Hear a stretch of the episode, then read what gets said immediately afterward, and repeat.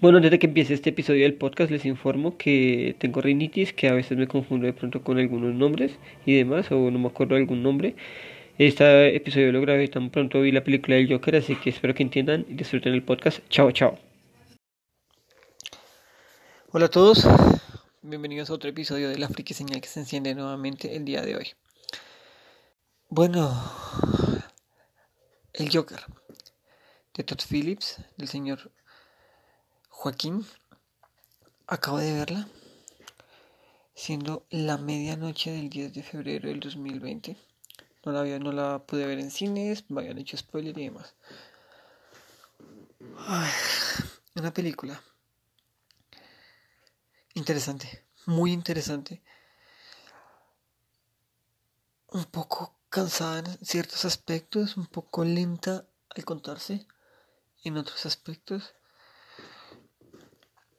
un poco inquietante, no siempre de manera positiva, pero bueno, ya profundizaré en eso. Bueno, en el episodio hoy me encuentro solamente yo, porque bueno, ofrezco disculpas por eso, más adelante podrán, espero, escucharnos más. De paso quiero ofrecer disculpas por la ausencia del podcast, pero bueno, al final hablaremos un poco más Vamos con este tema del Joker. En una ciudad gótica que está cayéndose, cuya sociedad está cada vez más caída, más, más llevada, por decirlo así, con términos un poco vulgares y coloquiales, un personaje empieza a hacerse notar, como él mismo lo dice, o sea, no existimos para el mundo, pero realmente sí existimos y el mundo lo está empezando a conocer. El Joker, bueno, ya habrán escuchado podcast, habrán, habrán visto videos, habrán visto la película, entonces esto va a ser más una opinión personal. La fotografía de la película, interesante. Bueno, sí, es una película de, de Warner, del universo de, de DC, tal vez no del cinematográfico, el que pertenece a Batman vs. Superman, película pésima, Aquaman, película... Mejor no hablo. Pero aquí la luz me parece que está tan bien trabajada. El tema de la fotografía es muy interesante. Porque desde el inicio, sí es cierto, o sea, no está haciendo una película oscura porque es un tema adulto, no está haciendo una película oscura porque tiene poca luz, sino está haciendo una película oscura porque es deprimente, porque, porque entra duro en muchos aspectos. Algo que, digamos que lo que más me afectó realmente fue la risa del guasón. Es tan perturbador saber que es inevitable para nosotros no poder mostrar nuestra cara real, sin importar en qué circunstancia estemos, sin importar dónde y cómo nos encontremos. A veces es difícil, casi imposible poder mostrar nuestra cara real. Los gestos de perturbación, como de tristeza, como de rabia, como de frustración que tenía ese señor Arthur Fleck cada vez que le dan esos ataques de risa, pero que él no quería tenerlos, sino que se tapaba la boca, se lamentaba, lloraba. Son muy fuertes. Es muy fuerte ver cómo una persona quiere contenerse, pero no puede. Tal vez lo que nos pasa a nosotros, ¿no? Que a veces queremos tomar el valor de, de, de ser algo o de decir algo pero no podemos porque no podemos evitar mostrar una sonrisa, decir lo que la gente quiere escuchar, decir lo políticamente correcto. Y por dentro nos morimos, la verdad, cada vez que le sucedía esto a este hombre, porque digamos que el tema de la risa, bueno, sí, la actuación de, de este, de este señor, ofrezco disculpas por los sonidos del perro. La actuación de este señor es, es buena, es muy buena. La risa, bueno, sí, estuvo buena. El hecho de que el hombre haya pasado por esa dieta o lo que pasó para que ahora en este estado físico es, es de admirar. Me estaba cansando mucho. diciendo como que, bueno, ya, o sea, ¿qué onda con, con el abuso de estos recursos? De este recurso de la risa y demás. Pero cada vez que él empezaba a reírse más y que no podía contenerse y que sufría a raíz de eso, empecé a entender tal vez el porqué de la risa. Deprimente ver eso. Pero lo volvería a hacer. Volvería a ver esas escenas de la risa una y otra vez. El universo de DC no es que me apasione mucho. Bueno, tampoco es que en sí en general los superhéroes y los villanos no es que me apasionen mucho. Tal vez el tema del Joker y muchas cosas que me han comentado amigos conocidos frikis. Me parece interesante el Joker como personaje, como villano, como muchas cosas. Varios Jokers que he visto. Pero bueno, el caso del universo de DC no es que me haya matado mucho en ciertos aspectos. Eh, intenté empezar a leer cómics de superiores hace algún tiempo, que igual no me mataron, no me llamaron mucho la atención. Pero empecé con números de las dos editoriales al azar, la verdad. Spider-Man no lo conocía mucho, a pesar de que pues, siempre me gustó Spider-Man, pero pues igual no lo conocía mucho. La Liga de la Justicia sí nunca me gustó a raíz de esta serie de, de estas series que donde parecían como personas muy reales, no me convencía. El caso, eh, empecé con Linterna Verde, El Hombre Araña y otros, otros cómics ahí. Pero digamos que los de vi que el Linterna Verde no me gustó, El Hombre Araña me gustó un poco más. Empecé a explorar un poco los dos mundos y ahí empecé a encontrar pros y contras. Entonces, lo digo porque este universo de estos, de estos cómics, estos personajes que me maten mucho, entonces, entonces esta opinión es muy subjetiva me pareció innecesaria la escena de Bruce Wayne al final de la película. Totalmente innecesaria, no veo por qué. Porque tal vez sí, o sea, tal vez entiendo el significado de. A raíz de esto nació Batman, a raíz de esto Bruce Wayne se convirtió en lo que todos conocemos como Soy Batman. A raíz de este desorden social. Pero igual la película no era de Batman la aparición en la casa, ah, ok, Bruce Wayne estaba metido en este asunto. La escena del teatro también pareció. A veces estaba pensando que era un poco innecesaria hasta que caí en cuenta. Bueno, no, porque lo que este señor Arthur Fleck en el programa de, de este señor Franklin Murray. Bueno, no sé, no me acuerdo el nombre ya. Bueno, por lo que dijo Arthur y demás, entonces dije, bueno, si es necesaria, aparte, pues calma un poco ese chiste que hacía uno acerca de, hola, soy Bruce Wayne eh, y soy Batman y, y, a mis papás lo mataron siendo multimillonarios saliendo de un teatro metiéndose por un callejón, así inteligentes eran mis padres. Entonces como que se fue un poco ese chistecito y dije, bueno, ok, ya me lo, me, me lo armaron, el que ingenió esa escena. No sé si había salido de algún cómic, no lo sé, la verdad no lo sé. Pero me gustó saber que él tiene que caminar por el callejón porque hay un desorden social, porque, porque todo está hecho un desastre y pues tiene que salvar a su familia y, la única salida que segura es el callejón. Aunque bueno, también digo, bueno, o sea, todo el mundo sabía que iban a haber protestas, marchas y desorden ese día. Sabían por qué era, por qué sale. Bueno. La escena, las escenas con esta mujer de color, la, que, la mamá de la niña, la que vivía en el mismo pasillo que el señor Arthur, me parecieron muy tristes. Me pareció muy triste saber que él se imaginó todo eso, que él estaba alucinando. ¿Cómo se siente solo una persona? Sí, tal vez estaba loco, de hecho él mismo lo dice.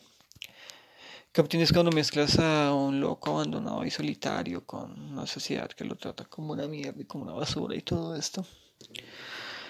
Pues lo que te mereces. Pero pues pensemos en las personas solas, pensemos en las personas que no son comprendidas, personas, pensemos en esas personas que no tienen ayuda, en esas personas con esos problemas mentales que no son tomados en serio, sino que tal vez son tomados como un juego cuántas cosas no pasarán por su cabeza y qué tanto marcarán como real y qué tanto marcarán como ficción. Fue muy triste para mí, digamos, como espectador. Fue muy triste ver que eso, que no era real, que nada de eso pasó. A mí me impactó mucho la escena, o sea, ver que ella le dice, te llamas Arthur, ¿verdad? Y es un completo desconocido ver que nada de eso pasó impacta demasiado. Es muy lamentable. ¿Hasta dónde puede llegar una persona que ha sido abandonada y que ha sido ignorada por su familia, por el mundo y demás? Creo que esta película puede servir a nivel personal para abrir los ojos, para decirle a la gente, tenga cuidado, no cuidado con la persona que hay al lado, sino cuidado con lo que su abandono hacia esa persona puede causar. Como en la serie de Hill House, cuando Luke, Luke Crane dice, la peor compañía para un adicto es estar solo. Bueno, es que se deprime un poco uno al pensar en esas escenas. El Joker no la considero una película de 10. No la considero una película de 10. No soy experto en cine como dije, es mi opinión subjetiva, al que le guste bien, al que no también, y más a los fanáticos de, de DC. Pero es una película interesante, como le dije al principio, inquietante. Como que hay cosas que desesperan y uno dice, ya no más, ya no abusen de esto, pero cada vez uno dice, necesito verla una vez más para recordar que puede estar en una situación similar. Es una, escuché personas que decían, es una película de cine arte, no es una película llena de chistes como los Vengadores. Yo quiero saber si esas personas se vieron la película en su idioma original. Porque lo que este actor transmite es impresionante. Su voz combinado con sus ademanes, con su manera de actuar, con los gestos que hace. La escena de, de la entrevista, cuando mata al señor Murray. Es yo creo que es una de las mejores escenas que he visto. Que saque su arma y de manera muy cruda lo asesine. Es admirable esa escena. Me gustó demasiado desde que entra hasta que finaliza esa toma, agarrando la cámara y diciendo unas palabras. El Joker. El Joker, sinónimo de sentido de culpa, de, de saber si está mal o no está mal reírse. Porque carajo, estamos viendo lo que él mismo dice, el resultado de, una persona que ha sido abandonada por la sociedad cuando lo que más necesita es apoyo. El hecho de asustar al hombre de baja estatura cuando va a salir de la casa. Eh, el hecho de esos apuntes, esas cosas que hacen momentos de crisis en las que uno no debería reírse y que uno tenga esa tentación como de risa es. Es tenaz escenas que uno diga, no debería reírme o al menos haber tenido la intención de hacerlo. ¿Por qué lo hago? Cuando estaba, cuando estaba la película todavía en cartelera, la gente hablaba y decía, no, que cómo era posible que había mucha gente ignorante riéndose en el cine y demás, a carcajadas. Y bueno, y digo, sí, o sea, me parece un poco, un poco molesto, siento que esas personas no son tan, no sé, una vez se cree mejor que los demás y todos caemos en eso en lo que somos buenos, en lo que vemos. Y yo decía, tal vez son personas así como demasiado vacías, como que no ven más allá. Y hoy sentí mucha culpa al verla y tener esa tentación de risa cuando asusta al enanito, al hombre de baja estatura. Y en otros momentos no queda mierda. ¿Hasta dónde me lleva esta película? ¿Hasta dónde me hace pensar? ¿Qué es el mensaje que al Joker al final? Mire cómo nosotros nos culpamos por querer reírnos de algo así. Y mismo dice, la sociedad está decidiendo qué debe ser gracioso y qué no, qué está bien y qué no, qué es lo correcto y qué no es lo correcto, cuál es la verdad y cuál no es la verdad. Entonces uno dice, ¿será la intención de la película? Reflejar con esas escenas lo que él nos está diciendo al final. Yo creo que es una película que recomiendo. Si no se la vieron en su idioma original, véansela. Véansela en su idioma original. De verdad, este hombre transmite muchas cosas. Es como cuando uno ve Bojack Horseman en inglés. Que si en español uno se deprime en inglés, se deprime el doble. Porque lo que transmiten las voces es de verdad impresionante. Bueno, este episodio es más una opinión personal muy subjetiva acerca de lo que fue el Joker, porque como dije, no voy a profundizar, no voy a dar datos curiosos, no voy a decir muchas cosas porque esta película fue un boom gigante, fuerte, duro, y pues todo el mundo sabe algo de esto, o sea, tal vez si alguien dice queremos ver datos curiosos, queremos esto, lo hacemos, de verdad, y no porque ustedes nos digan, sino porque pues nos, pues, nos gustaría saber si están interesados. Si quieren los datos curiosos, cosas de la película y demás, nos dicen. Bueno, recuerden, a mí me pueden encontrar en, en redes sociales como Nodier Jojo, Nodier, J-O-J-O, todo pegado. Y en la friki señal, síganla en redes sociales como friki señal. Búsquenla como friki señal o arroba friki señal. Esperamos que nos hayan escuchado hasta este minuto.